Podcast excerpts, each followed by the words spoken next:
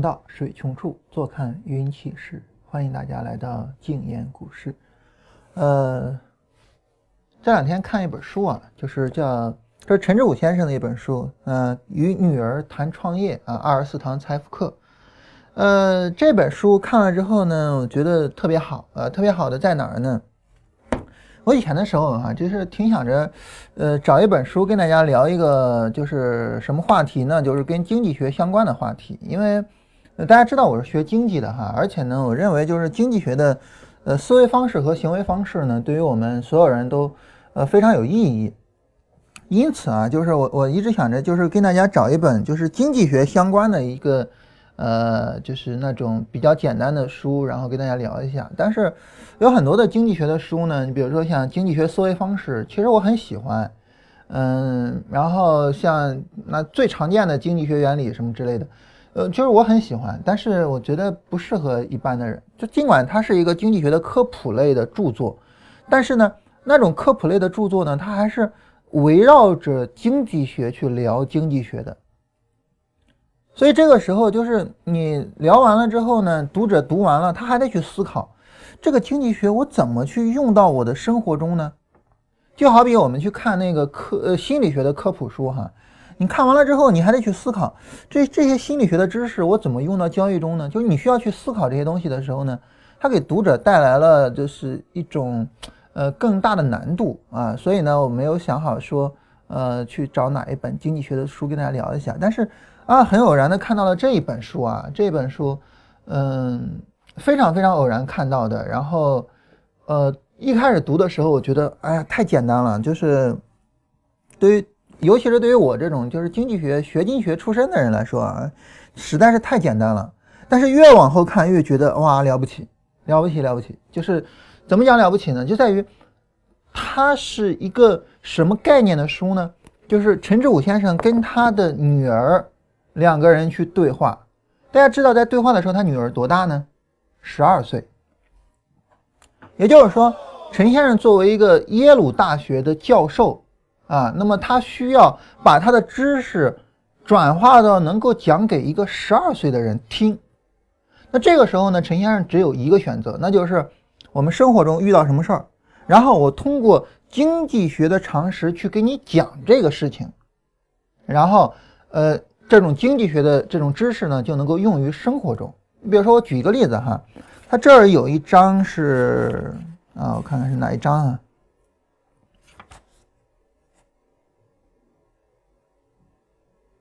啊，有一章叫做“把餐馆呃把餐馆做成规模化的公司啊，如何升级商业模式”。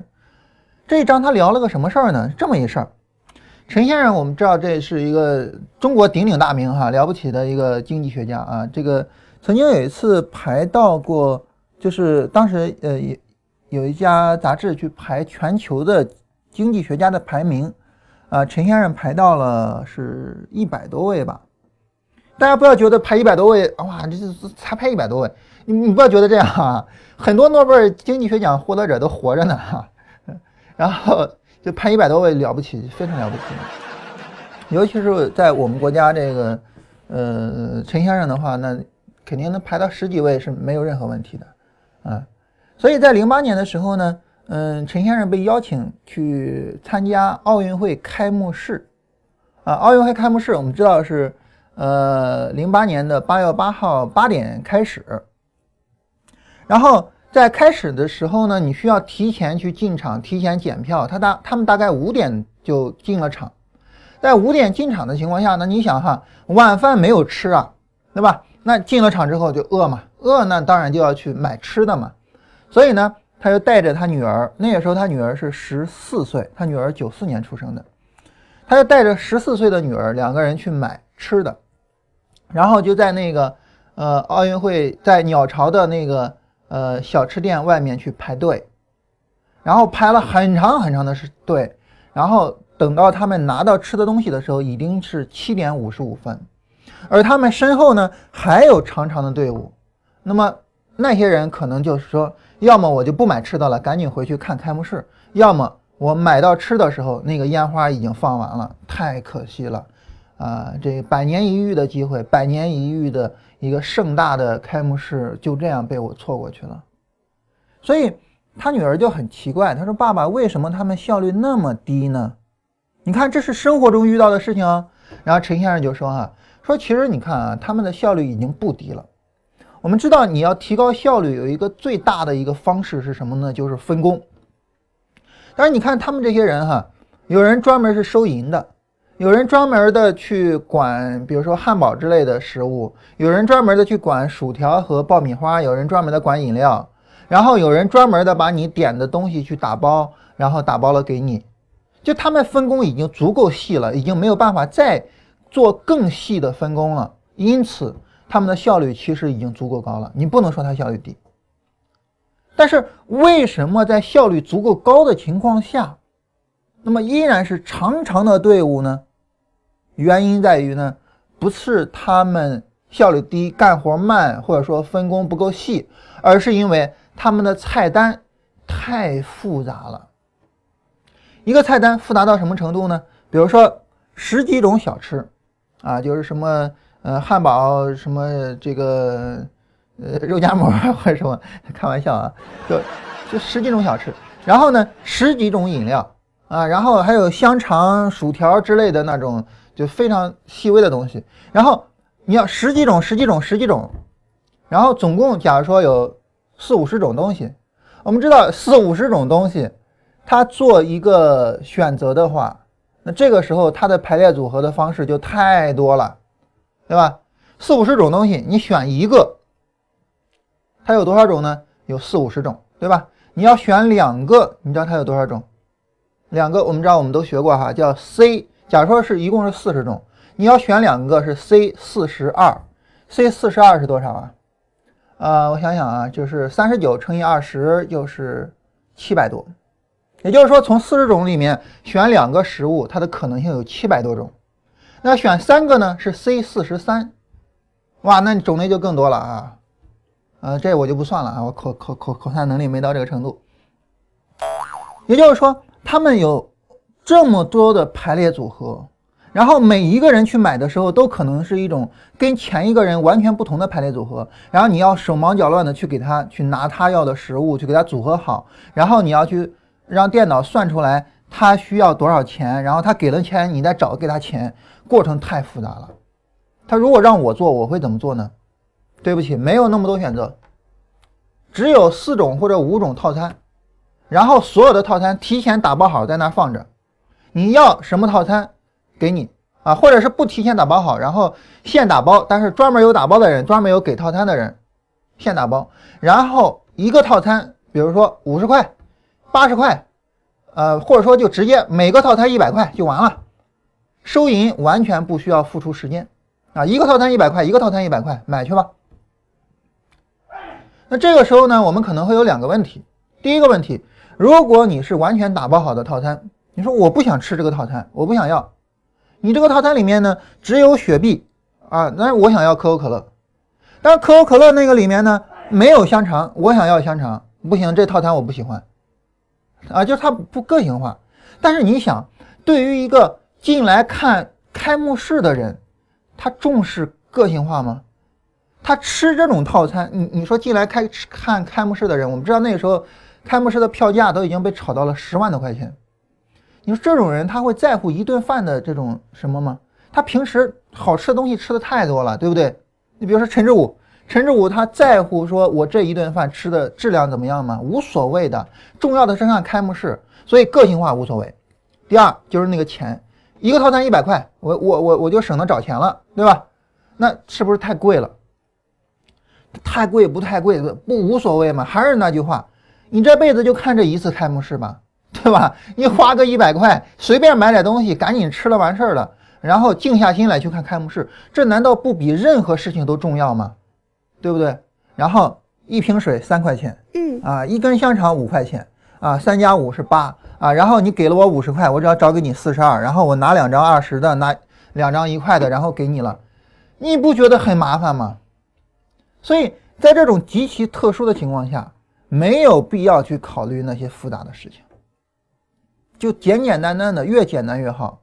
简单到了，一手交钱一手交货，赶紧走，这是最好的。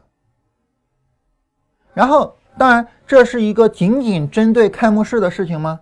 不是的，我们进一步的往下想，就是你比如说，这个我们去做快餐。当我们去做快餐的时候呢，这个时候你会发现，几乎每一家快餐店它都会是这样，它既会有单品，也会有套餐。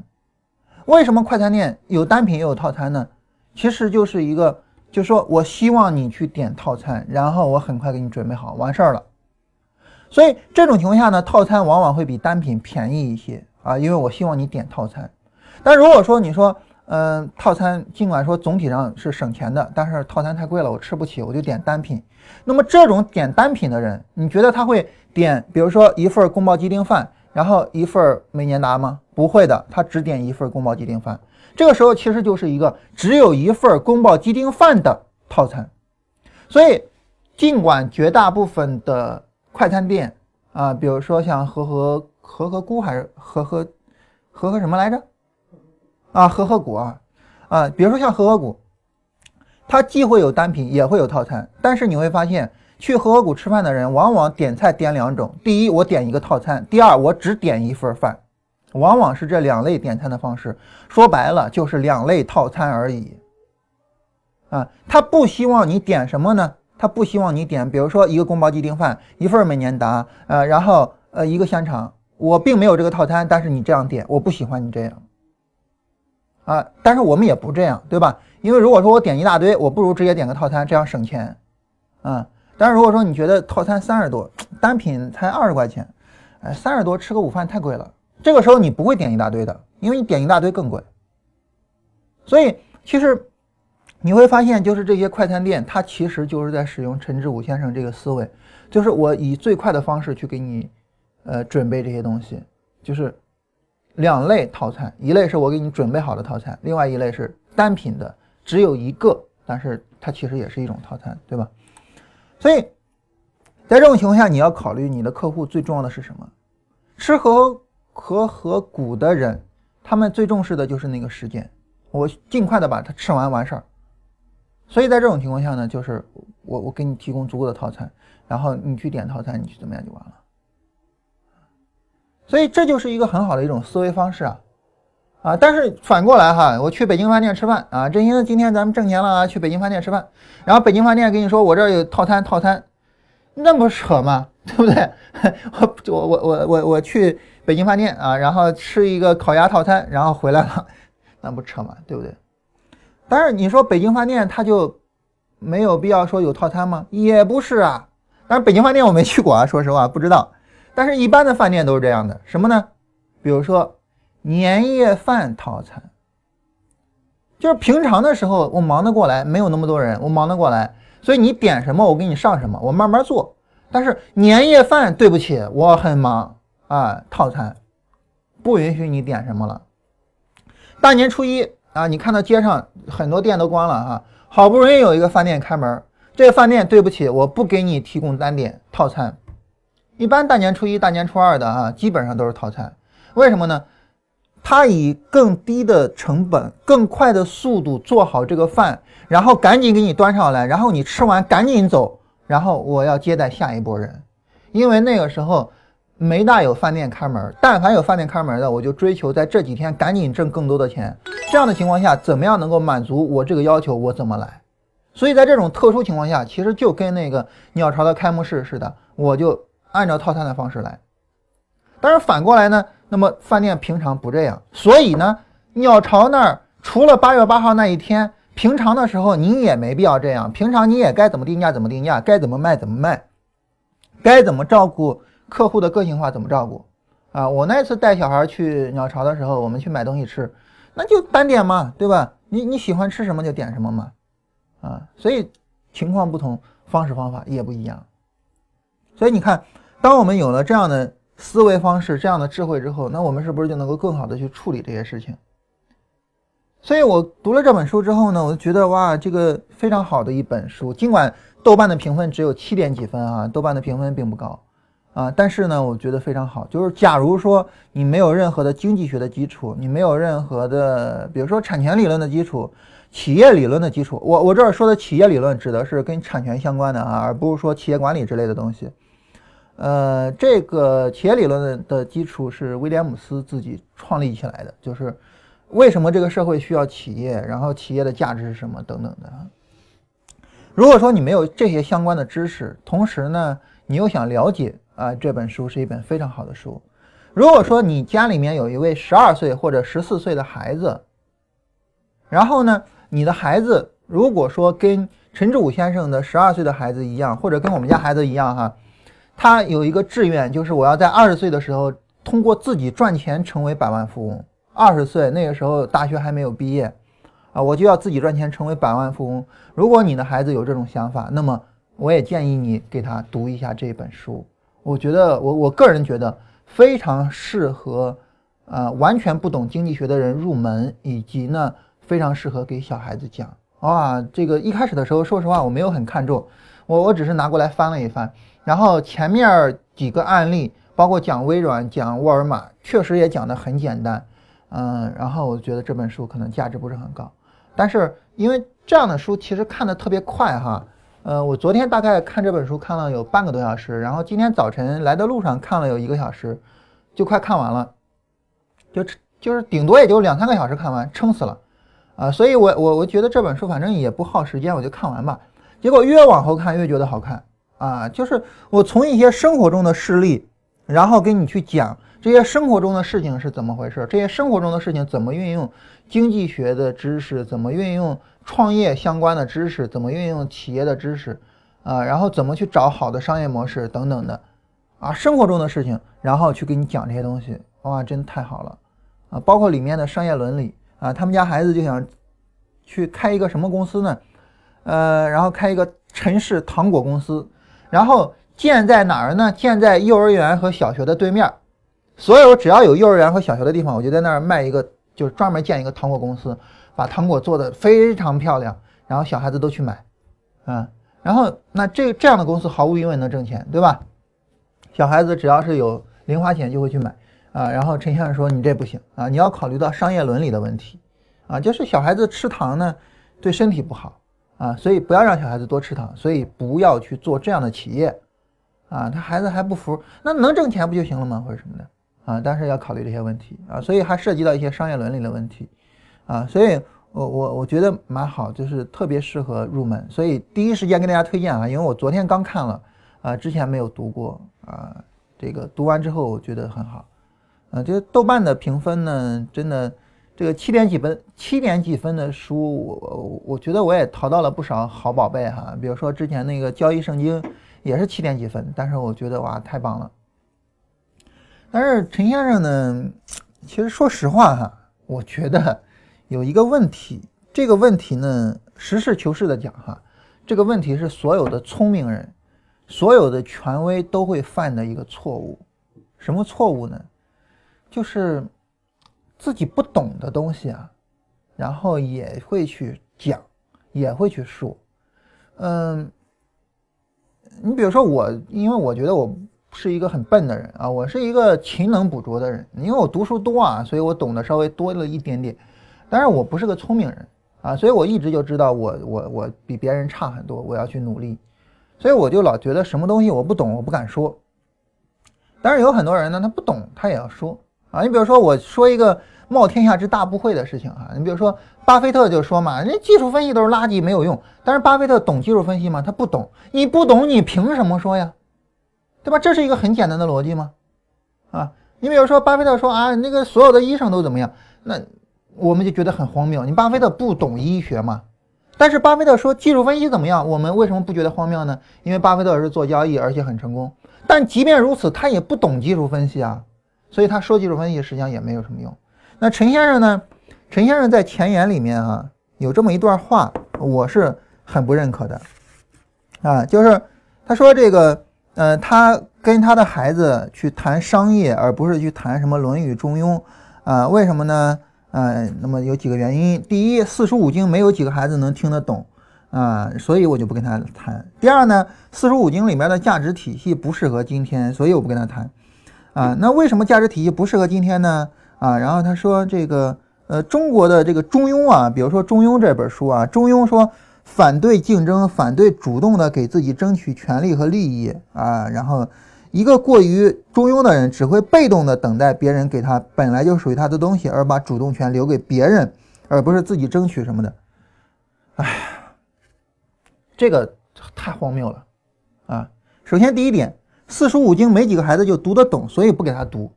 其实我我不知道大家是不是知道啊，就是莎士比亚的戏剧，它其实使用的是古英文。莎士比亚已经是莎士比亚生活的时代，我们国家也有一位伟大的戏剧家，叫做汤显祖。啊，汤显祖这个人，如果说你对他没有印象，《牡丹亭》你总知道吧？对吧？汤显祖写的。啊，那么这我这么一说你就知道了哈。汤显祖的《牡丹亭》，我们现在去看，那是古中文，对吧？那莎士比亚的英文你可想而知啊，它也不是我们现在的英文啊，也叫古英文。但是你因此而不看莎士比亚了吗？这不扯淡吗？所以同样的，你因此你因为读不懂，你就不去看那个呃叫什么这个这个古中文了吗？那不是扯淡吗？啊，对不对？而且呢，像昨天吧还是什么时候，呃还是前天，大家问我啊，前天大家问我说给小孩读什么？我说给小孩读古文原典。啊，包括什么呃《西游记》之类的，包括什么《古文观止》啊，包括《论语》啊，这些读原典。为什么要读原典呢？因为你不读原典，你自己没那种感受；你不读原典，你体会不到汉语的美感；你不读原典，你对于锤炼自己的语言技巧没有太大的帮助。你比如说，我也 一哥们儿啊，他自己做生意做的也蛮好，哎，说我特别喜欢读书，哎，我就喜欢跟你们这些读书人聊。啊，我说你这最近在读什么书啊？啊，我最近在读那个《斗破苍穹》，哇，写太好了！我的妈呀！我说喜欢，当然我没好意思当人面说哈，就是喜欢读玄幻，不叫喜欢读书，好不好？就是我们对自己应该有一点点要求吧。那么这个要求，那，你去读那个，呃，你去读原点啊，那么这种要求，那肯定就说相对来说啊，对于我们来说，呃，可能会。比较重要一些啊，我我我我个人的这个观点就是，我我我就是去读这些，对于我们来说哈，我觉得会比较重要一点。嗯，你比如说像大家都知道的那个，嗯，相机宣制吧，啊，最后说院子里面的枇杷树啊，今已亭亭如盖啊，是妻子去世的时候啊，我自己亲手种的。就你读到这儿的时候，你的感觉。啊，再比如说像李密的那一本，呃，李密啊写那个关于亲情的那篇文章，啊，你现在读到那种感受，啊，我现在在跟孩子读那个《六国论》，啊，就是苏洵的那个。为什么想到给孩子读苏洵的《六国论》呢？呃，是因为那个，嗯，老师教他们写唐宋八大家，啊，然后呢，那个。然后写唐宋八大家，然后呢，写了唐宋八大家之后呢，嗯，孩子写的唐宋八大家里面的那个名字啊，苏洵那个名字他给人写错了，啊，我说你这写的不对啊，这苏洵啊，三点水一个洵，不是你写的这个，啊，然后我就跟他讲苏洵的故事，苏洵这哥们儿不好好学习，啊，然后呢，一直到年龄很大了才开始学习。我说你苏苏洵一个最最最最有意思的事情是。苏洵是跟他的两个儿子同时考大学，你知道吧？啊，就那时候不叫考大学，就考进士。啊，你你就好比你就想想哈，你爸如果到时候跟你一块儿上大学，你就知道你爸小时候有多么不好好读书了。苏洵就那样，啊，苏洵跟他俩儿子一块儿考的进士，一块儿考大学，啊，然后他就对苏洵特别感兴趣，然后我就一块儿跟他查苏洵的资料啊，我说苏洵也特别聪明，啊，然后读书一遍就能读会了，然后。王安石就有一次说嘛，说我们家孩子特聪明啊，读书一遍就能背住，啊，苏洵就说那谁家孩子要读两遍呢？啊，然后，所以我们就我就是他就说那苏洵的文章哪一篇最好啊？我说我觉得《六国论》最好，然后就带着他看《六国论》。然后大家可能会觉得《六国论》这本就是这篇文章对我们现在来说又有什么关系呢？有什么用呢？其实你好好读一下六国论啊。这当然，这个六国论我们大家高中的时候可能都都都会背了哈。说六国破灭，非兵不利，战不善啊，必在会秦啊，会秦而力亏，破灭之道也啊。然后呃，或曰六国互丧，率会秦也。曰：不会以会者，呃，不会者以会者丧，盖失强援，不能读完，故曰必在会秦也。然后总体上来说啊，就是这篇文章，这是一个总体的观念，然后后面就去讨论，然后最后又有一个总结。好，那么你读完了，你说，呃，对我们有什么帮助呢？对我们有什么呢？那好，咱们呢？不是六国的君主啊，咱们没有说去有需要说我去跟这个呃六个国家的君主一样去思考我怎么去对抗强秦，这个我们不需要。但是呢，我们是不是需要考虑怎么跟人相处？比如说像小孩子，小孩子你是不是需要考虑怎么跟小朋友相处？你比如说你喜欢一个小朋友，然后呢你想跟这个小朋友是好朋友，你想一块玩。那么你怎么样能够跟跟这个小朋友是好朋友？你怎么能跟他一块玩呢？你比如说，我举个例子，啊，我有一棒棒糖，然后我赶紧跑到那儿，哎，你吃吧，你吃吧，我喜欢你，咱们做好朋友吧。啊，然后你有一个什么东西可以玩的，哎，你跑过去说，哎，来你玩吧，然后咱们俩做好朋友好不好？就当你永远是以一个比较低的姿态去跟人交往的时候，你觉得能够很好的跟人建立起来一个朋友关系吗？能够很好的建立起来一个平等的以心与心的沟通为基础的朋友关系吗？建立不起来的。所以，当你读六国论的时候，你马上得到一个结论，就是如果你以一个弱者的姿态去做事情，你永远做不好。当你能够得到这个结论的时候，那么跟小朋友相处也好。啊，然后呢，在企业里面，在公司里面跟同事相处，然后我去争取一个什么项目，然后我去做什么事情的时候，你都应该知道，我去展示自己的实力，而不是我去把自己摆的，把姿态摆得很弱，啊，你可怜可怜我吧，你什么没有用，没有任何人会可怜你，啊，所以当我们读完六国论之后，啊，如果说我们得到这样一个结论，就是。我们以一个非常低的姿态去做事情，这个其实是有有有很大的问题的。你比如说，我作为一个六国的国君啊，我给你割一个城池，你不要再打我了，好不好呀？不好，我要打你啊！你再给我割一个吧，然后又割一个，割来割去，割没了，对不对？所以，当你一个弱者的姿态去跟人做事情，能做成什么呢？做不成什么呢？所以这种情况下，我们想哈，我我们再回过头来看啊，陈先生说这个。说中庸什么反对竞争，反对主动自？你觉得六国论是反对竞争，反对支持自己的权益吗？其实恰恰相反，六国论反对的是不去竞争，六国论反对的是啊，然后以一个弱者的姿态去哀求别人，不能这样做。所以我们的传统文化它实际上是包罗万象的，不能讲这这这说的有点吹牛逼吹大了哈，反正就是。很多的古典思想是非常有意义的，啊，很多的古典思想是非常有意义的，所以对于我们来说，哈，就是，所以啊，我们看在这儿啊，这个苏洵给六国的一个建议，哈，说，如果我们以贿赂秦国的那些土地，分封给天下的谋臣，啊，然后呢，以啊，这个非常低的姿态侍候秦国，然后说哎，这个你哀求秦国的那种姿态啊，然后呢礼贤下士，在这种情况下，你觉得这个国家能不牛逼吗？如果所有的六个国家都这样，然后大家齐心合力的去打秦国，秦国他能打得赢吗？对吧？所以，如果说你。努力的去增强自己的实力，这两句话就是指努力的去增强自己的实力，啊，然后呢，你以一个强者的姿态去面向对方，你觉得秦国他能怎么样呢？那他只好跟你平等相处，对不对？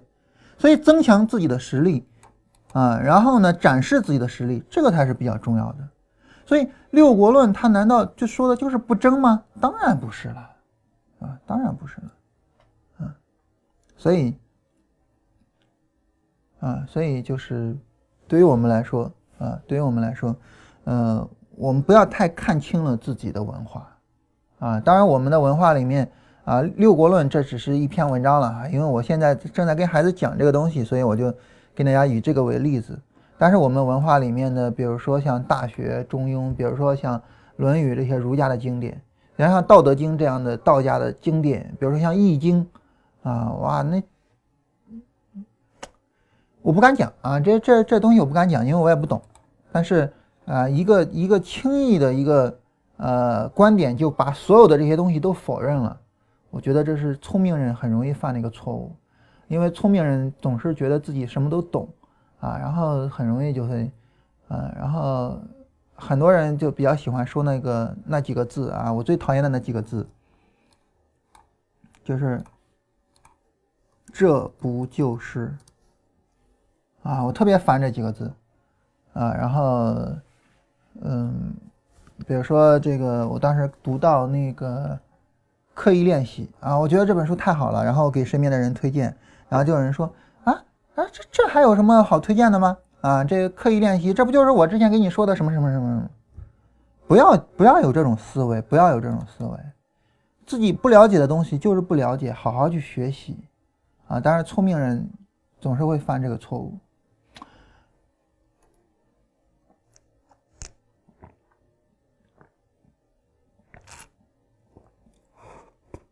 好了，嗯，扯淡扯的够多了啊，咱们聊今天的话题就是关于期权。期权这个哈，我就不拿着专业投机原理里边内容跟大家聊了哈，这个大家自己去看。嗯，我简单的跟大家聊一下两点。第一呢，就什么是期权？嗯，第二呢，就是我们是怎么做期权的？嗯，我们做期权做到现在也已经做了九月、十月、十一月，做了三个月了哈，也也也该总结一点东西哈。首先呢，什么叫期权呢？我跟大家讲个故事啊。这故事可能有点对女性不敬啊，我们先道声歉意。你比如说呢，嗯，这个不好意思啊，振兴。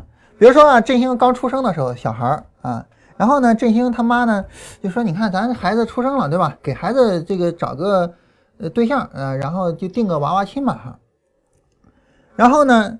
振兴他爸就拎着几袋粮食，牵着一头牛啊，然后到隔壁村的女孩家里面，说咱订个娃娃亲吧，啊，然后呢，隔壁村就说那行啊，那就订个娃娃亲吧，啊，然后你看你这聘礼也很高啊，好几袋粮食一头牛，然后呢，哎，这个振兴他爸说，但是我有一个条件，你看现在我出钱啊，我出钱来的啊，所以我有一条件，什么条件呢？就这门亲事，你。不能给我取消啊，因为我钱已经给你了，对吧？粮食、牛我都给你了，所以钱你不呃，这门亲事你不能取消。但是呢，哎，如果说长大之后你们家姑娘不漂亮，你们家姑娘不孝顺，你们家姑娘怎么，这门亲事我可以取消啊。当然你说我就把闺女送给你们家当丫鬟去了，嗯，不行啊，这门亲事我要取消。啊，当然这个当丫鬟也不可能哈，因为你定娃娃亲这就正式嘛，那我不能让我的孩子的正事是这么一人，所以我要取消。啊，对方一听，哇，这我比较吃亏啊，但是一看，哇，好几袋粮食，哇，一头牛，哇，好，同意。然后呢，时间啊，这个时光荏苒啊，很快十二年过去了啊，两个人到了结婚的时候，啊，古时候十二岁差不多就该结婚了哈，因为那个时候十二岁已经能够呃生育了嘛。然后这个振兴他父亲一看，哎，这小孩漂亮，哎，这小孩很乖，结婚吧，两人就结婚了。这个时候就是履行当年的那个婚约啊。那么，假如说振兴他爸一看，哎呀，这孩子，太丑了，不行，配不上我们家振兴啊。我们家振兴你看多帅，取消婚约，婚约就取消了。这个时候呢，我们会发现呢，就是两方呢。因为一方给了钱，就给了粮食跟牛嘛。嗯，那所以呢，这一方呢，他拥有一个权利，但是他没有义务。啊，我我振兴我没必要非得娶你们家姑娘，但是另一方呢，因为他拿了人家的东西，拿人手短嘛，所以呢，他没有什么权利，他只有被动的去等待。啊，但是他有义务。啊，当对方行使权利的时候，他必须把这姑娘给嫁过去。所以他们就存在这样一种关系。啊，那么这个就叫期权。啊，那么期权呢？我们首先解释什么叫期，期啊，就时间期限啊。那么作为期这个概念啊，就时间期限这个概念呢，就是说，那么呃，它不是现在的，不是说我把粮食跟牛送过去了，然后俩娃娃就结婚了，俩娃刚出生没法结婚啊，所以不是现在，是未来以后十二年以后啊，俩娃都长大了，十二岁了，可以结婚了，那时候结婚。所以期指的是以后未来，权呢指的是权利啊。那么振兴他父亲有这么一个权利，就是我可以行使，也可以不行使啊。那么对应的权利的就是义务。那么当对方行权，你必须要去履行这个义务。但是你想，那不能啥好事都让你占了呀？不能你有权利，我有义务啊？那你也得给我东西，给我补偿。所以你要给我钱，给我粮食，给我牛，这样我才同意。啊，所以就这么一这么一个关系。那么振兴他爸这儿呢，叫做期权的买方，就我买了一个期权，我有这个权利了。那那姑娘那儿呢，叫期权的卖方，就是我卖出去了一个期权，我必须去履行它。啊，所以这就是买方跟卖方他们之间的一个权利和义务的不同，以及呢，呃，卖方需要去收你这个钱，啊，以及这样。所以期权就这样，咱们现在的期权就这样，啊，我们来看咱们现在的期权哈，咱们现在期权呢，嗯，比如说像这儿，期权呢，每一张期权的这个报价哈，它都会是叫这种 T 字形的，啊，然后这边呢这一排就是 C 的这一排叫看涨期权，这一排呢叫看跌期权，啊，咱们假如说以看涨期权为例哈，比如说看涨期权。那对于看涨期权来说呢？你比如说，假如说我买进一个看涨期权，啊，买进看涨期权，那这个时候呢，自然而然就会有一个对方呢，对方啊卖给我看涨期权。好，这里的这个看涨期权啊，那么他卖的是一个什么东西呢？买的是一个什么东西呢？就是一个，嗯。以，比如说我们买的是，比如说我们买的是，呃，两千六百五十的看涨期权吧，我随便举个例子哈。那么这个买的期权就不是买一姑娘了哈，这买的是以二六五零买进豆粕期货的权利，啊，这就不是一姑娘了。啊，就以二六五零买进豆粕豆粕期货的权利，对方呢是卖给我了这么一个权利啊，所以呢他就有义务，我有权利，他有义务。那这个时候很自然而然的哈，时间到了啊，那姑娘长得漂亮，我就要去履行啊，然后我就要去娶她。但姑娘不漂亮，那对不起，我就不履行了。那对于我们来说，如果说你买进一个二六五零的豆粕期货的这个权利，那姑娘漂亮是什么呢？姑娘漂亮就是，姑娘漂亮就是，当时的价格大于二六五零，那这个时候我就要怎样？我就要去行权，对吧？因为姑娘漂亮嘛，对吧？所以我要行权。那当我行权的时候很好，那对方就只得履行这个权利，然后呢，他就要给我一个豆粕期货二六五零的豆粕期货，对吧？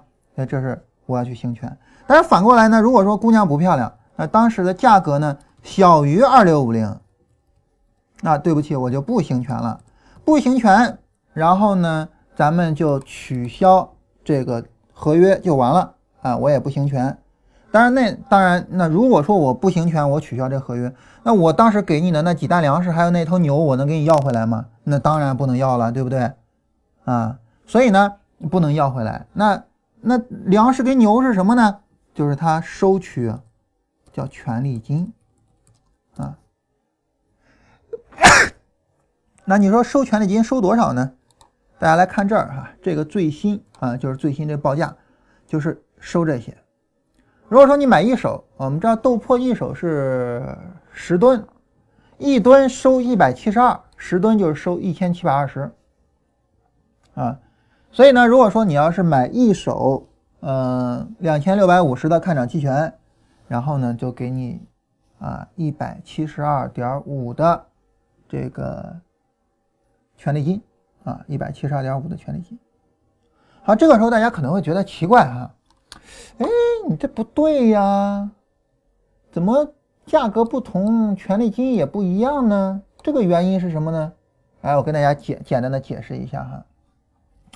期权呢，我们分成两类，啊，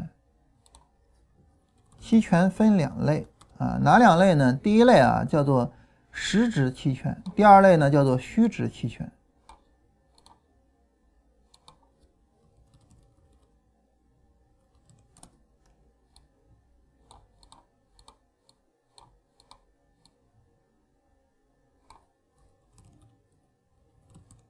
啊，那么实质期权呢，其实就是，呃，就是当前的价格，你是买看涨，对吧？买看涨呢，就是当前价格，当前期货价格大于行权价，啊，这叫实质的期权，啊，你比如说当前的期货价格是两千七，啊，呃，两千八左右吧，两千八左右，那如果说行权价是两千四。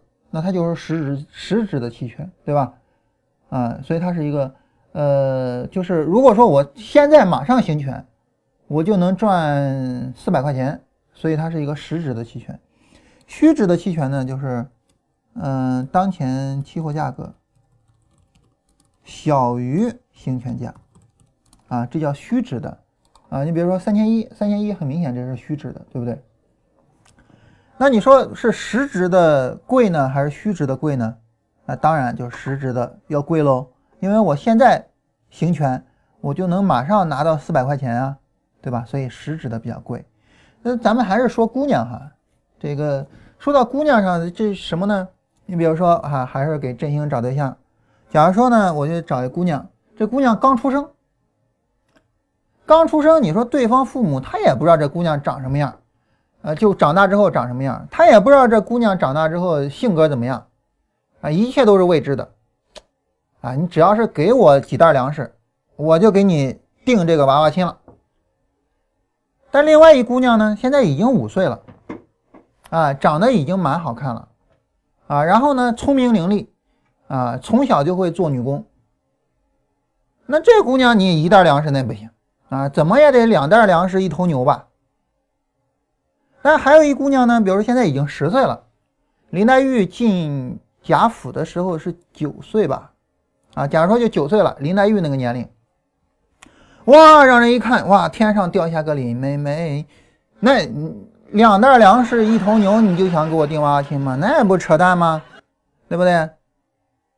两袋可以，不能是两袋粮食，两袋黄金啊，我给你把林妹妹给你定个娃娃亲。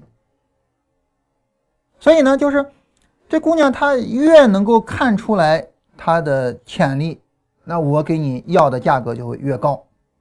所以对于这个也一样啊，实质的期权就是我潜力大呀，对吧？实质的期权你现在行权你就能挣钱啊啊！而且呢，实质的期权，你说未来它如果说继续的啊去上涨呢，那我实质的期权嗯看涨，它实质的期权价值就更高喽，对吧？所以呢，对于实质的期权来讲，那就好比是已经长大的姑娘，已经能够让你看到非常有未来的姑娘，那你不行，你你你你两袋粮食是不行的。但是虚值的呢，就好比是刚出生的姑娘，那看不到未来嘛，差不多得了，对不对？所以就这样啊。然后呢，这个概念，这个概念就是实质期权跟虚值期权的概念。而实质期权和虚值期权的这个概念呢，就带来了啊，带来了这个我们在炒作过程中的一个选择问题就是你是去选择更加实质的去做，还是去选择更加虚值的去做？在这里呢，我跟大家简单的说一下，就是一般而言，大家往往会去选择虚值的。一般来说啊，大家会去选择虚值的。为什么选虚值的呢？嗯，你比如说，我做一个买进选虚值的，那这个时候呢，那么它对于价格的波动其实相对来说会更为敏感一些，然后价钱也会更快的能够反应过来。然后呢，对于虚值的来说呢，它的基础也比较低。你比如说，呃，我从三十七上涨，啊，我大概涨个几十块，我就翻倍了。当然，我从四百零四开始上涨，我涨个几十块，只是涨了一点点，啊，所以就是大家选虚值会选的比较多一点。然后做卖出的话呢，也是选虚值的选的比较多。为什么呢？这里就要说卖出期权和买进期权有什么区别。这个咱们就不拿姑娘举例子了哈，因为你跟人姑娘签了约，你不能拿那个约去卖去吧？这个就有点太那什么了哈，就是你要么就行权，要么就不行权啊。咱们就不说这个这个这个娃娃亲的合约还可以去转卖的事情了哈，咱们就直接拿着期权举例子。对于期权来说呢，期权的这个权利金的价格啊，包含什么呢？啊，它咱们直接按公式来吧，它等于嗯叫做它的内在价值加上它的时间价值。内在价值等于什么呢？内在价值等于，嗯，当前价格减去行权价。注意啊，我说的这是看涨期权，如果是看跌期权，就是行权价减当前价格，它是反着的哈。也就是说，我现在行权，你可以理解为哈，就是我现在立刻马上行权，我能挣多少钱？这叫内在价值。所以呢，权利金就等于当前价格减行权价加时间价值。好，我我把下面这行直接去掉了哈。好，当我们得到这个公式的时候，我们来看这个公式有几个变量。然后我把中间这个也也去掉它，我们只保留最后这个。我们来看这个公式，这个公式我们有几个变量。对于我们来说，当然，如果说我买的话，我希望权利金往上涨，对不对？这样我就挣钱。如果我卖，我就希望权利金往下跌，这样我就挣钱。所以我们来看看权利金的这个变化都受到什么因素的影响。行权价这个会发生变化吗？这个不会变，因为行权价是定好的，所以行权价是不受影响的。所以影响的呢就是两个，第一个是当前价格，第二个是时间价值。那么当前价格它会怎么变呢？呃，当前价格它是怎么影响的呢？我们想哈，当前价格现在是两千七百九十八，所以呢，两千四的权利金来讲呢，啊不是两千四的行权价来讲呢，它是实值的。但假如说它往下跌，跌到了什么呢？比如说跌到了两千了，两千四就是虚值了。那两千四，那这个四百零四就没了，对吧？所以当前价格呢，它跟它是反着的。当前价格跟权利金是反着来的。当前价格往上涨，权利金，呃，不是反着的，是正着的哈，是正着的。呃，当前价格往上涨，权利金也往上涨；当前价格往下跌，权利金呢，它也会往下跌。这是当前价格。第二个呢，就是时间价值。什么叫时间价值呢？时间价值就是一种可能性啊。你比如说，对于姑娘来说呢，呃，她刚出生，她的可能性比较大，所以时间价值比较大。而她已经九岁了，这个时候呢，未来的可能性已经很小了。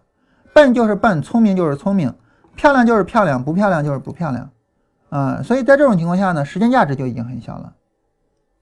所以距离。当前距离它的到期时间时间越长，它的时间价值就越高；距离它的到期时间时间越短，它的当时间价值呢就越低。所以由此我们就知道，当前价格是受制于这个价格的变动，但是呃它是不确定的啊。我们知道时间当前价格的这个影响不确定，因为我们无法确知价格会往哪儿走。但是时间价值的影响是确定的，怎么确定呢？时间价值的影响是，当你的时间往后越推延，你的时间价值一定是在减少的。那么幺八零五的时间价，呃，幺八零五的到期是到一八年五月份，现在呢还有五个多月的时间。越往后时间越短，越往后时间越短，它的时间价值就越来越少，越来越少，越来越少。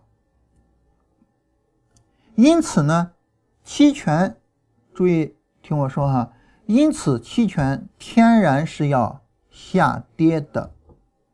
假如说它的当前价格始终保持不变，因为它这个影响不确定哈。我们假如说它确定了，它当前始终保持不变，随着时间的推移，时间价值会越来越少，所以期权的权利金会越来越低。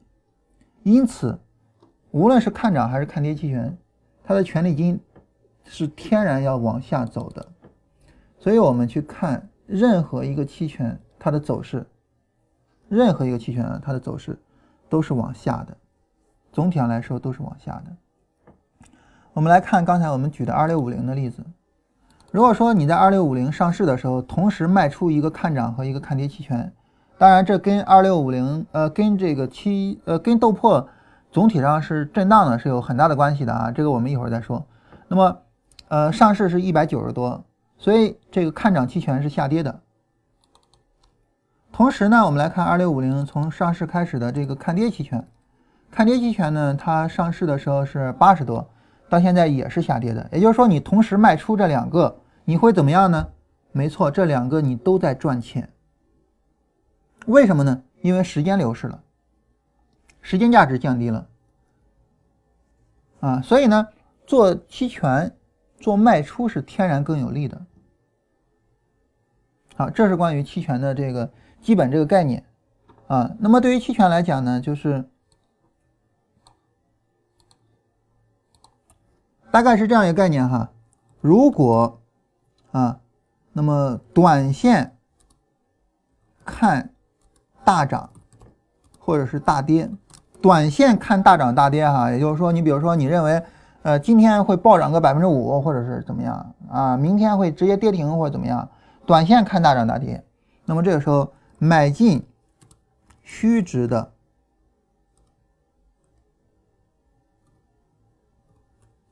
将近到期的，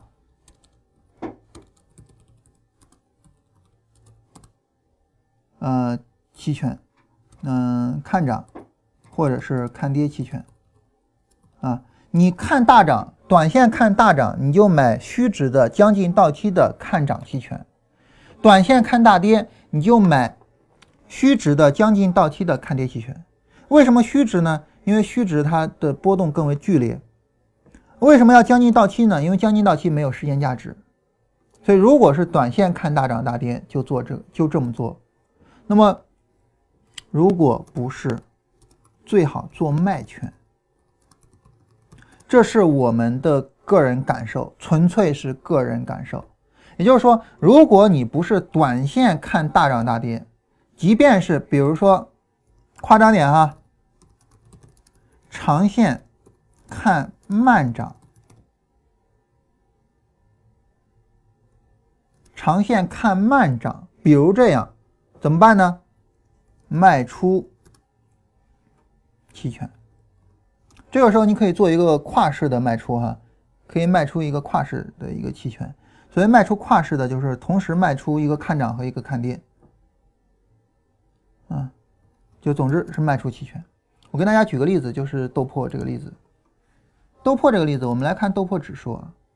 对于豆粕指数，嗯，然后我们看周线，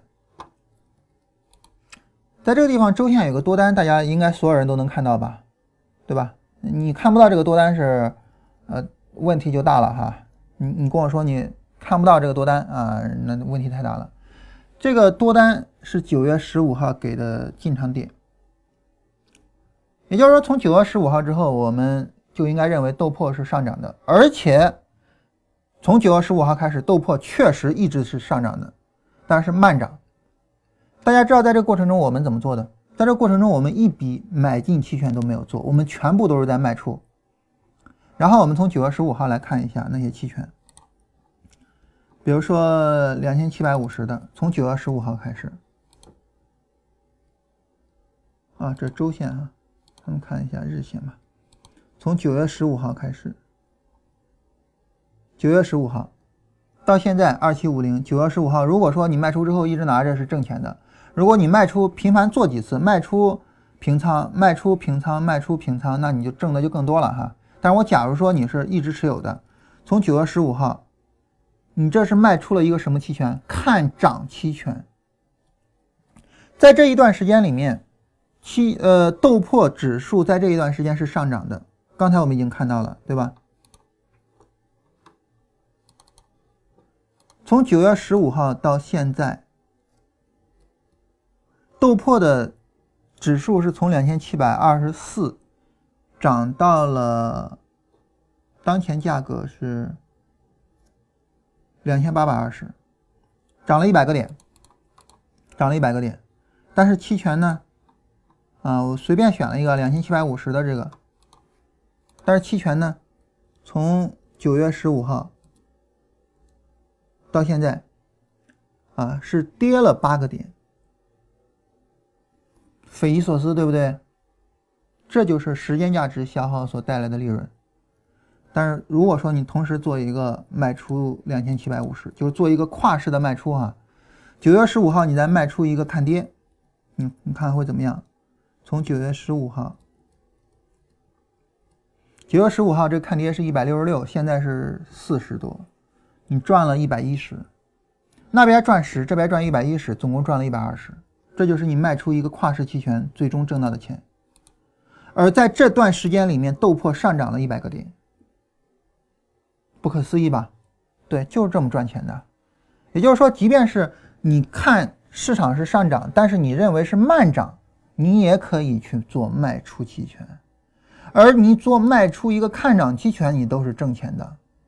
所以我个人的观点，纯粹个人的观点，就是买进唯一能买进的时候是什么时候呢？就是你认为市场会快速的。顺着你认为的方向走，只有这种情况下才能去做买进，必须是快速的，慢了都不行。啊，所以这就是我们这个观点啊，就是尽可能的去做卖出。但是如果说你去看期权的书啊，比如说这本非常经典的啊，我们郑重跟大家推荐的这本书叫《期权波动率与定价》。假如说你去看期权的书，你会发现呢，书里面会跟你讲，哎呀，卖出呢是风险，呃。无限，但是收益有限的一个事情，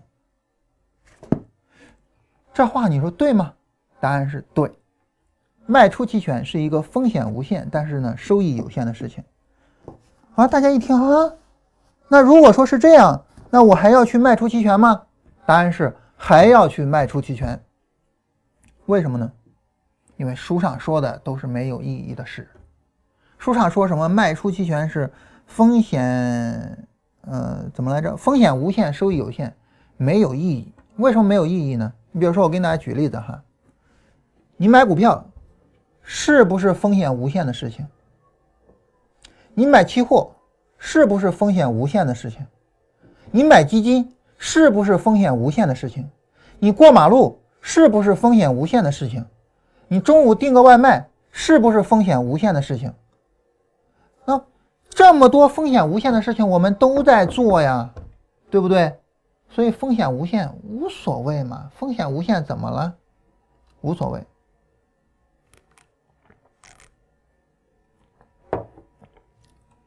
为了证明风险无限无所谓，我再给大家举一个特殊的例子。什么特殊的例子呢？就是，假如说我们做交易有止损。假如说啊，我们有止损，当然你在九月十五号去卖空，这止损也不好设呀。嗯，对吧？我们在九月十五号，如果说在这一天我们去卖空一个看涨期权，明明是一个做多的买点，那我止损怎么设呀？不好设啊。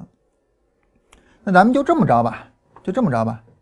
假如说我在这一天去卖空，啊，十月十七号去卖空，然后我以二八五六作为止损，也就在这儿被止损了，好吧？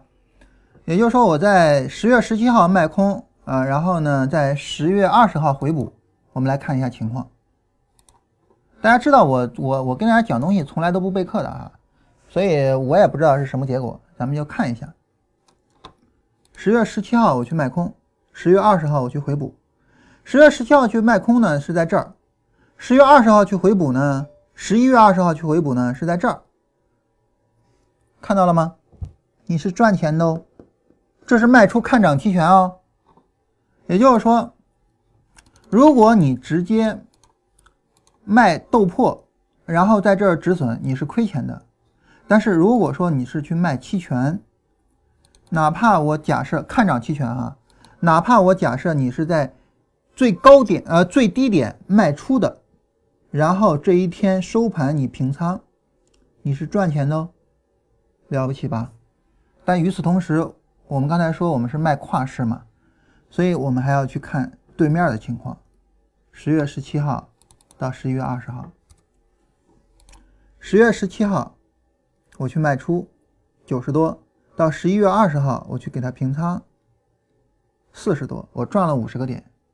也就是说，如果说我直接去在豆粕上做一个卖空，然后被止损，我是亏损的。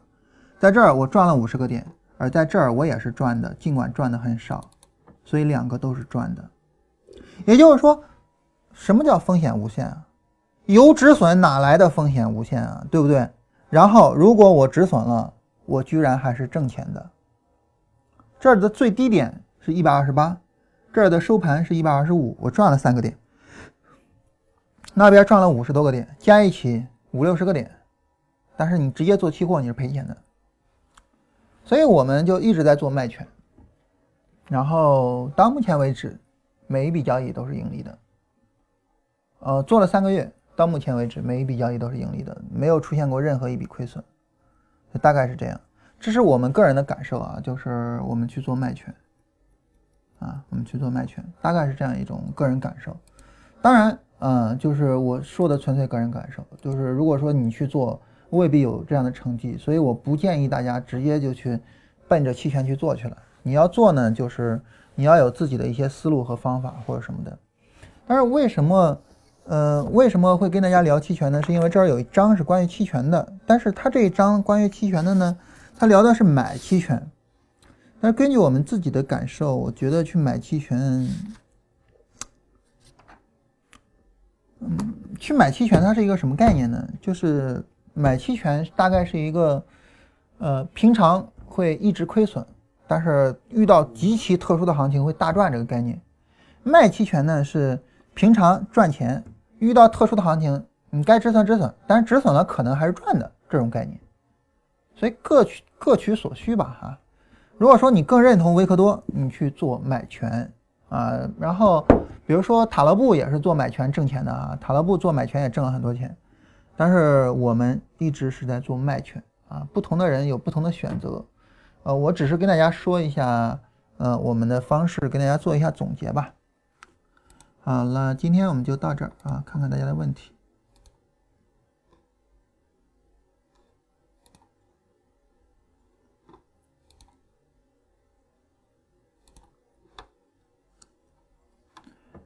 请问 D F 回零轴 N 字形是不是二 B？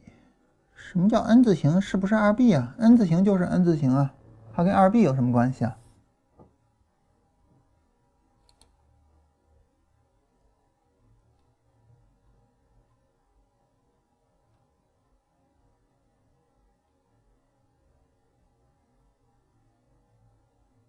来看一下大家前面的这个问题啊，昨天的问题，再一次做空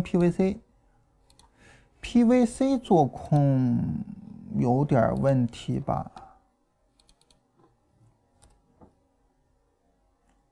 而且还是再次做空，就是等于是昨天做了空单，我觉得这个有点问题。你为什么要在昨天去做空 PVC 呢？PVC 做空，你应该在高位上去做啊，然后现在持有它呀，为什么在昨天去做呢？但这个涉及到交易周期的问题啊。如果说你的交易周期比较这个低的话，昨天做，哎，但是即便是做小时图，也应该是高位去做空啊。我不是太清楚你的操作方式啊。你这个这个空单有问题，这空单都到这么晚的地方去做空，这空单有问题。整个反弹很明显的上下上下上，然后这儿有一个空单，然后如果说你做整个大规模的一个反弹的结束，在这儿是一个空单，你怎么会到昨天再去做空呢？我觉得是有问题的啊。白糖日线出空单买点，但和周线矛盾，我们来看一下。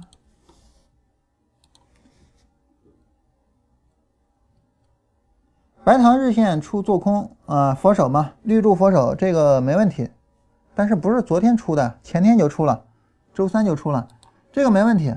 但是跟周线有什么矛盾呢？我我没看到啊，周线这不反弹然后下跌吗？跟周线没有什么矛盾啊。万科 A 今天买的，对我我特别头痛，说大家能不能给我分析一下？你让我分析什么呢？就是你跟我说，你让我分析什么好不好？对不对？否则的话，我不知道我要去分析什么呀。我是一个做交易的人啊，这个我不是做分析的人。我跟大家说一个有意思的事儿啊，有一次我们去给这个呃一个黑色系的一个会啊，我们做了一个讲座。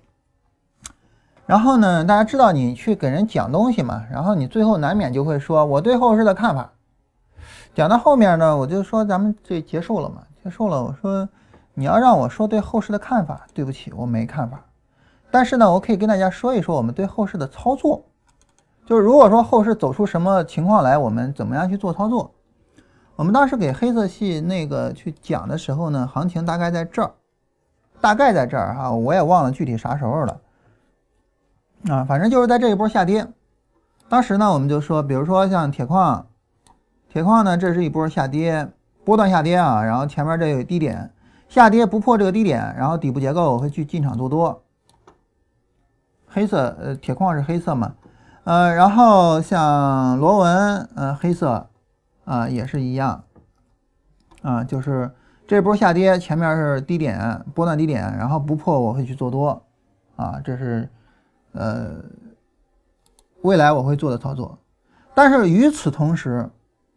如果说这一波上涨不破这个高点，那么这一波上涨结束，我要紧跟着去做空。所以你要说让我去做这个，让我去做未来的判断，我不会做，对不起，我不会做判断。但是如果说你要让我说我未来做什么操作，哎，那我会。然后，所以我说很抱歉的是，我没办法跟大家说未来这些行情会怎么走，我只能跟大家说我们会做什么操作。然后呢？呃，我们也履行了我们当时所说的内容，就是我们去做多，然后我们现在铁矿跟螺纹都拿着多单，嗯，所以这是我作为一个交易者我的习惯，所以你让我给分析，你说我这我怎么分析？我不知道怎么分析啊，我不知道怎么分析啊，然后但是你要让让我说呢，万科我做不做？答案是万科呢，如果是让我的话哈。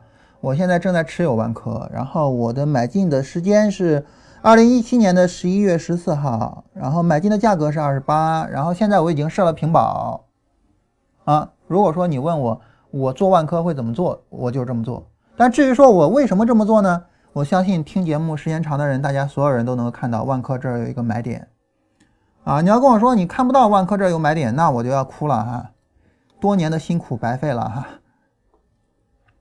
现在的行情，你们还做股票吗？呃，实事求是啊，我们现在没有股票仓位。实事求是的讲啊，我们现在没有股票仓位。嗯，因为这么说有点可能让大家觉得啊，你跟我不是一条心的啊，我有股票仓位，你为什么没有？所以有点不好意思啊。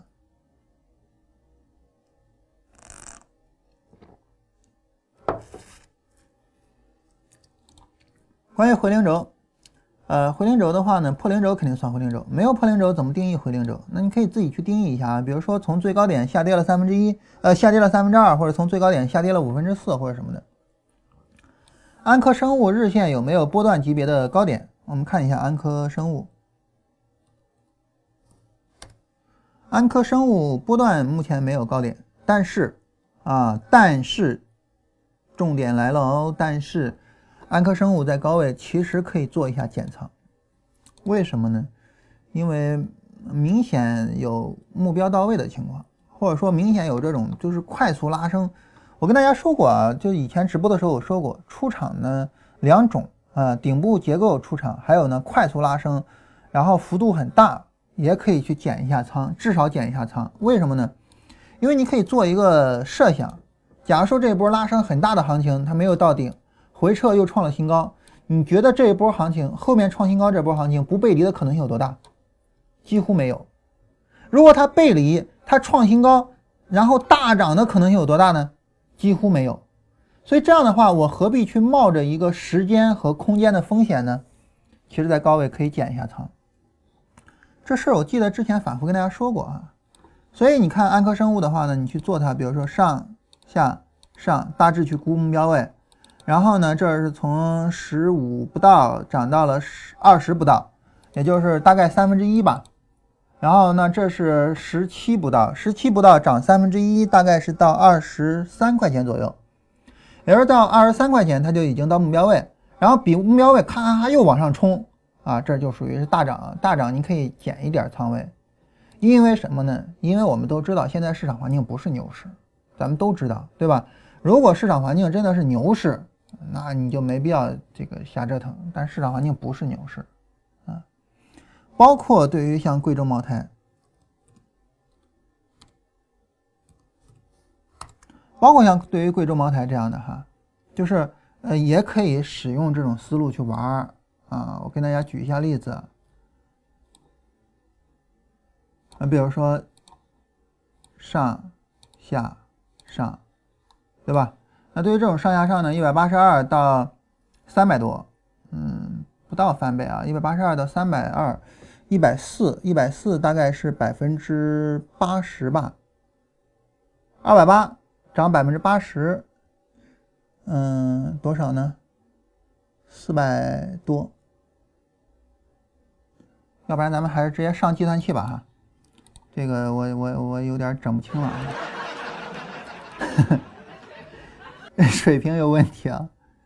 这是三百二吧？三百二十减去一百八十二，然后除以一百八十二，等于零点七五。零点七五加上一，嗯，然后乘以这是这个低点是二百八十，等于四百九十二。目标位四百九十二，最后也没到哈。这最后大致上到了四百九十二附近，最后也没到目标位，那就算了啊，那那就谈不上了哈，那就谈不上了啊。然后像这儿吧，啊，咱咱咱咱们找一个明显涨得比较猛的，好吧？就像这个，上来下来上来，对吧？这明明明显涨得比较猛嘛，一百八十二，这是二百四十三，嗯。二百四十三减去一百八十二，嗯，然后等于多少？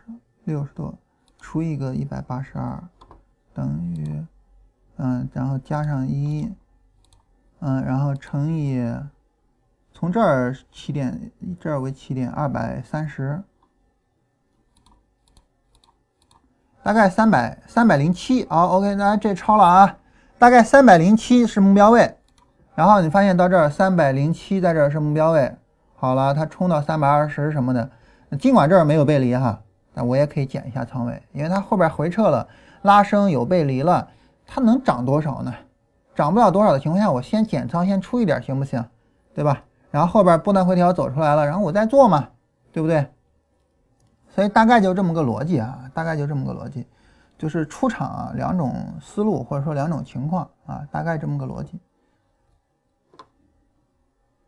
什么软件？通达信啊，最普通的软件啊。多福多符合底部抬升吗？多福多啊，多福多符合底部抬升吗？多福多符合底部抬升。嗯，现在能买吗？多福多这个啊，它符合底部抬升，但是买的话呢，还是要谨慎一些。为什么呢？因为跌的有点狠，跌的有点狠啊，所以还是要谨慎一些。当然，它符合底部抬升啊。呃，大家看到啊，看到对大家对我们的支持啊，非常感谢大家。然后从今天开始。那优惠券就可以用了哈，那半价的优优惠券就可以用了啊。然后呢，大家可以现在从今天开始使用那优惠券去买啊。然后希望大家能够多多支持我们。嗯，然后请问 A 点，哇，你写的字儿哪个是 A、B、C 看不见哈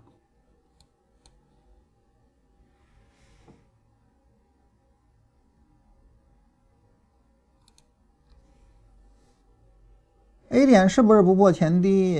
呃，不，A、B、C 哪个看不见啊？然后这个，这其实下跌比较剧烈啊。然后这个，比如说把这个低点给破掉了，这应该就不算了啊。这这应该算破位了啊。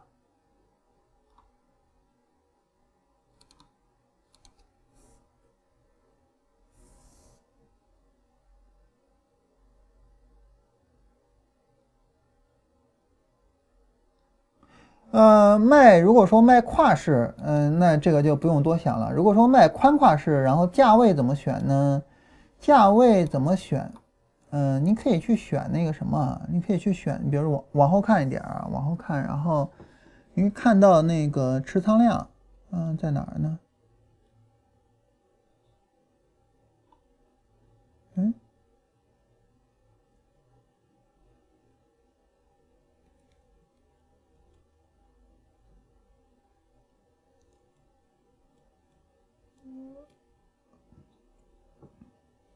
啊，在这儿有持仓量，然后如果说你说我做宽跨式，我去做什么？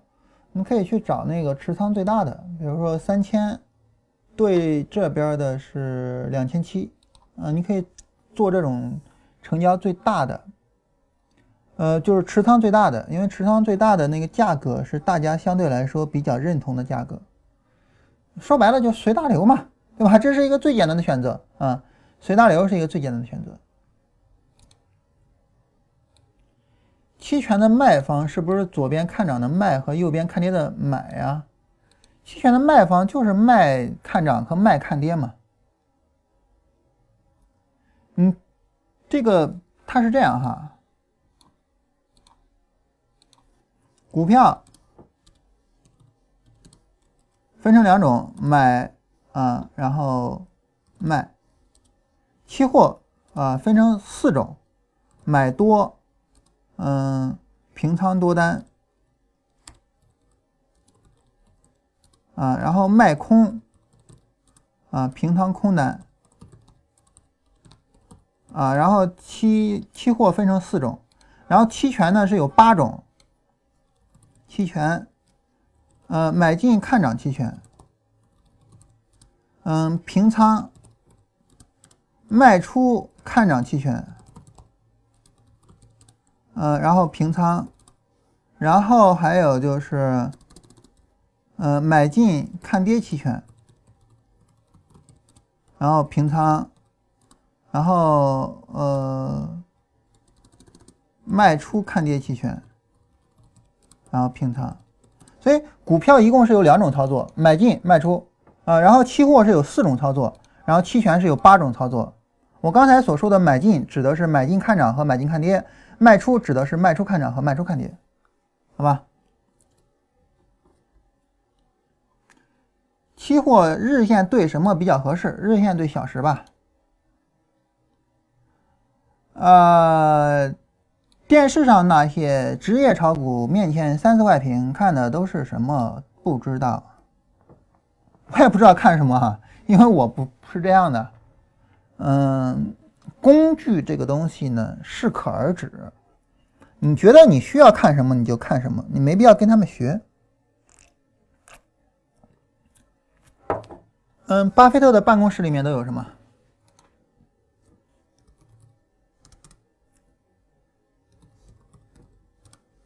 嗯，我们能不能搜到巴菲特的办公室呢？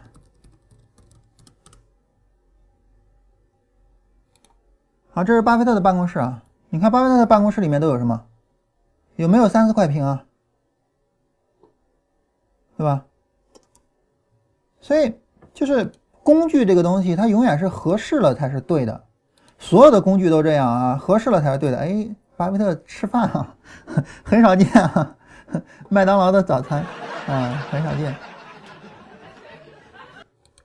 就工具这个东西，永远是合适才是对的。他没有说，呃，就是就必必须怎么样，必须怎么样。巴菲特哎，办公室里面连个连个电脑都没有哎，对不对？所以你管他们那三四块屏看什么？你就想你自己需要看什么。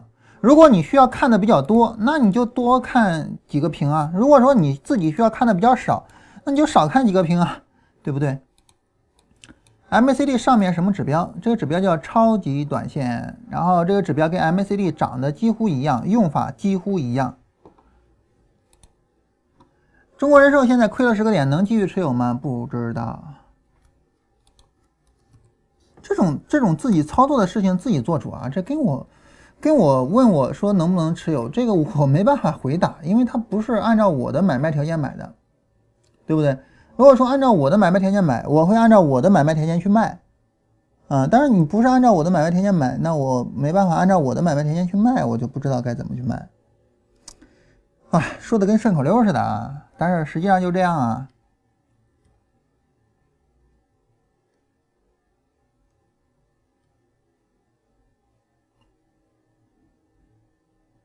比如说，我给大家举个例子啊，这个叫中国建筑。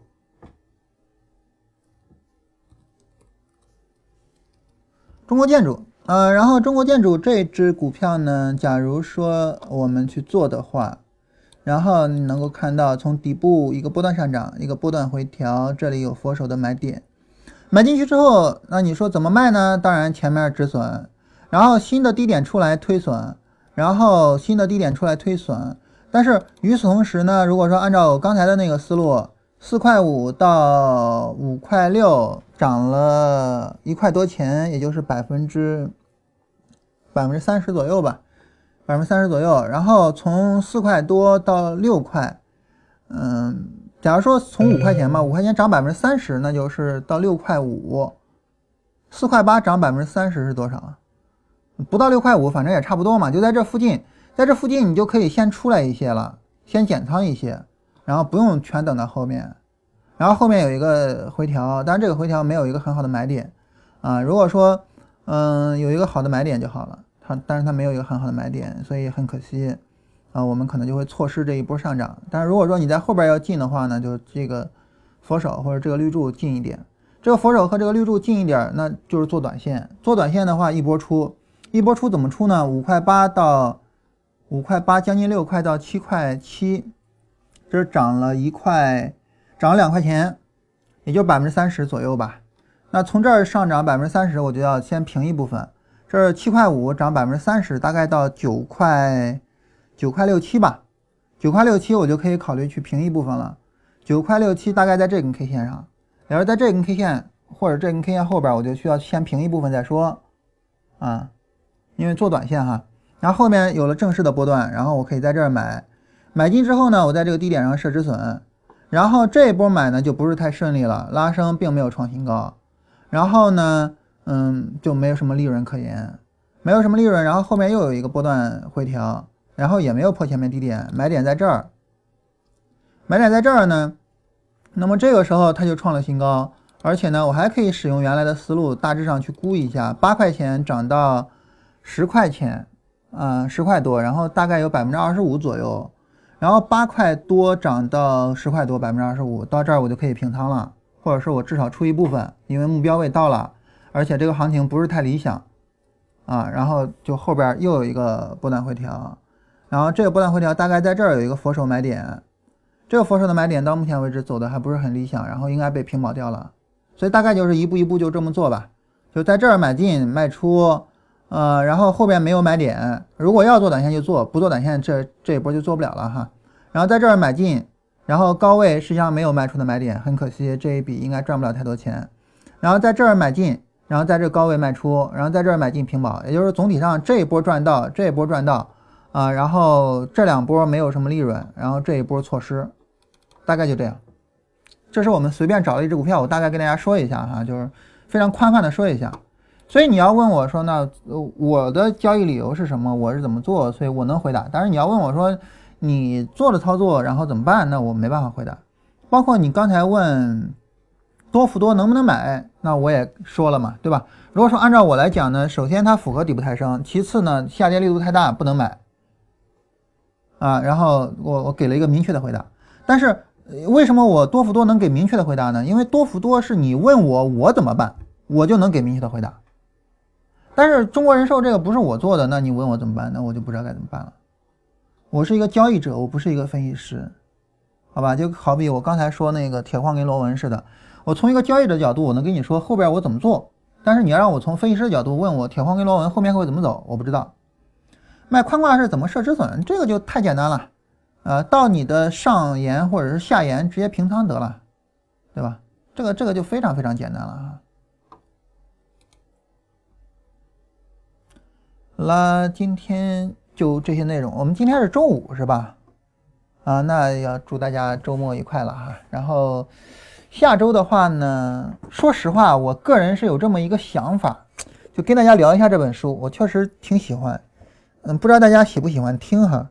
大家如果说你刚才我说那个鸟巢的例子，你听着还挺有意思的，你喜欢听，你就跟我说一下，然后呢，下周我就跟大家聊一下这本书。如果说你要说你不喜欢听，呃，你也跟我说一下，然后下周我再看看我们下周跟大家聊什么，好吧？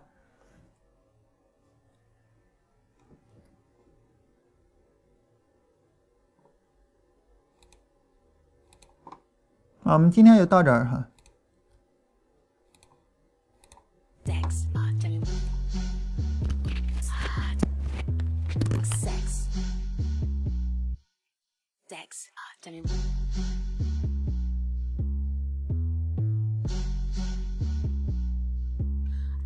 My god, you're so hot. Pull my hair, let me get on top. Oh my god, soaking wet, back and forth till we break the bed. When you read my mind, get down and discover me. I'm an open door, let you come inside of me. Wanna put my hands around your neck. Gonna take place that you will not forget. Sex. What you know about sex? Tell me what you know about sex. Sex. What you know about sex? Oh my god, you're so hot. Pull my hair, let me get on top. Oh my god, soaking wet. Back and forth till we break the bed. You got a bad attitude. I like to grind it on you.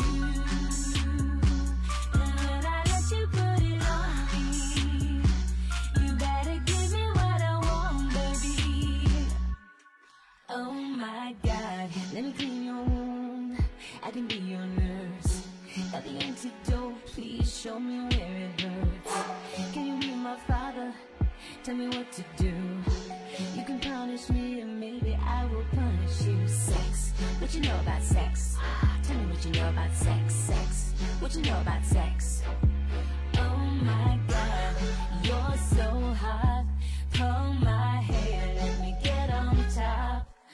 Oh my god, soaking wet, back and forth till we break the bed. You got a bad attitude.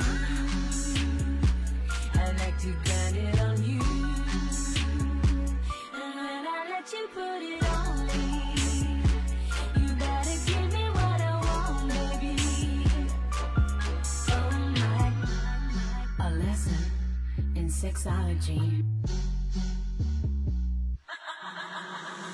Just to go